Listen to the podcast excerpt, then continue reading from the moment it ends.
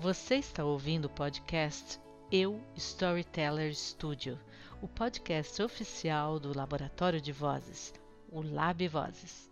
Muitas são as teorias sobre como surgiu o Dia da Mentira, porém a mais aceita é que o dia ficou assim conhecido a partir de uma mudança no calendário utilizado na França do século XVI, em que a comemoração do Ano Novo, que acontecia entre 25 de março e 1 de abril, passou a se dar em 1 de janeiro.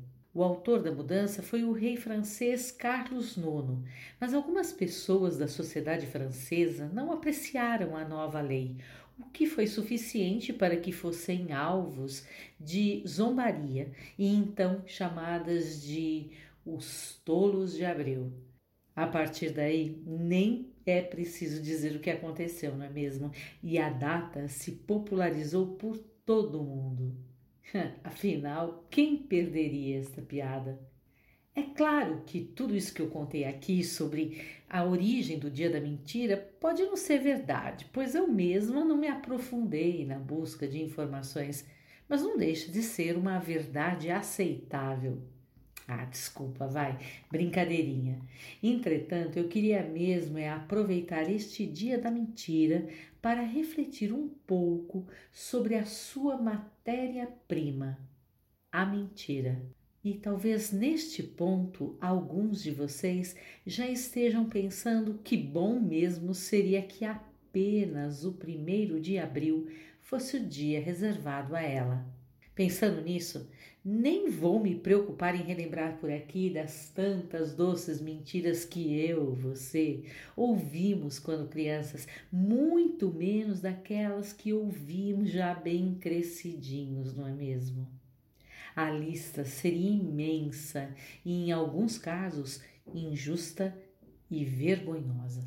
Da mesma forma, não quero me aprofundar no caráter da mentira ou de quem mente, muito menos me preocupar em analisar o valor estratégico da mentira, percebe?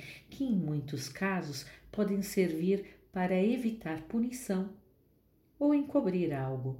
E prometo não vou falar, mas não vou falar mesmo da tão bem intencionada mentira do bem, sempre útil para evitar um mal maior. Não, não é disso que eu gostaria de falar. Aproveito mesmo esta data para colocar em foco o status de refinamento da matéria-prima deste dia. Afinal, uma mentira é sempre só uma mentira, uma informação falsa, ainda que dada por alguém cruel e mal intencionado. Falo mesmo é da prima rica da mentira, a falácia. Falácia vem de um verbo latino que significa enganar, ou mais, é um raciocínio errado com aparência de verdadeiro.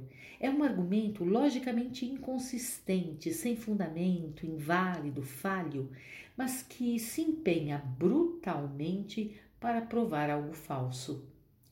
A falácia é o rebuscamento da mentira e enraizada que está nos argumentos convence docemente as pessoas, persuade ingenuamente. Muito desta tragédia, desta suscetibilidade que temos em relação às falácias, se deve ao fato de que, embora sejamos todos narradores por excelência, eu e você, por exemplo, nem todos percebemos ou conhecemos as traquinagens dos discursos humanos. Chega a ser até bonito isso de não perceber ou conhecer, mas o problema é que sempre tem quem saiba e se aproveita disso.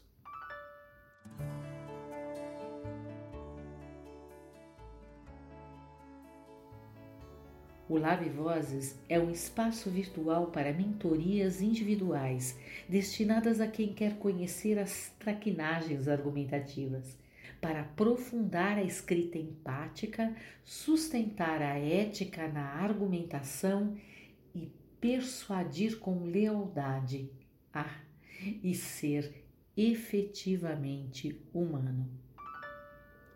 Eu sou Helenice Schiavon e espero você lá no site www.labvozes.com. Até lá, hein?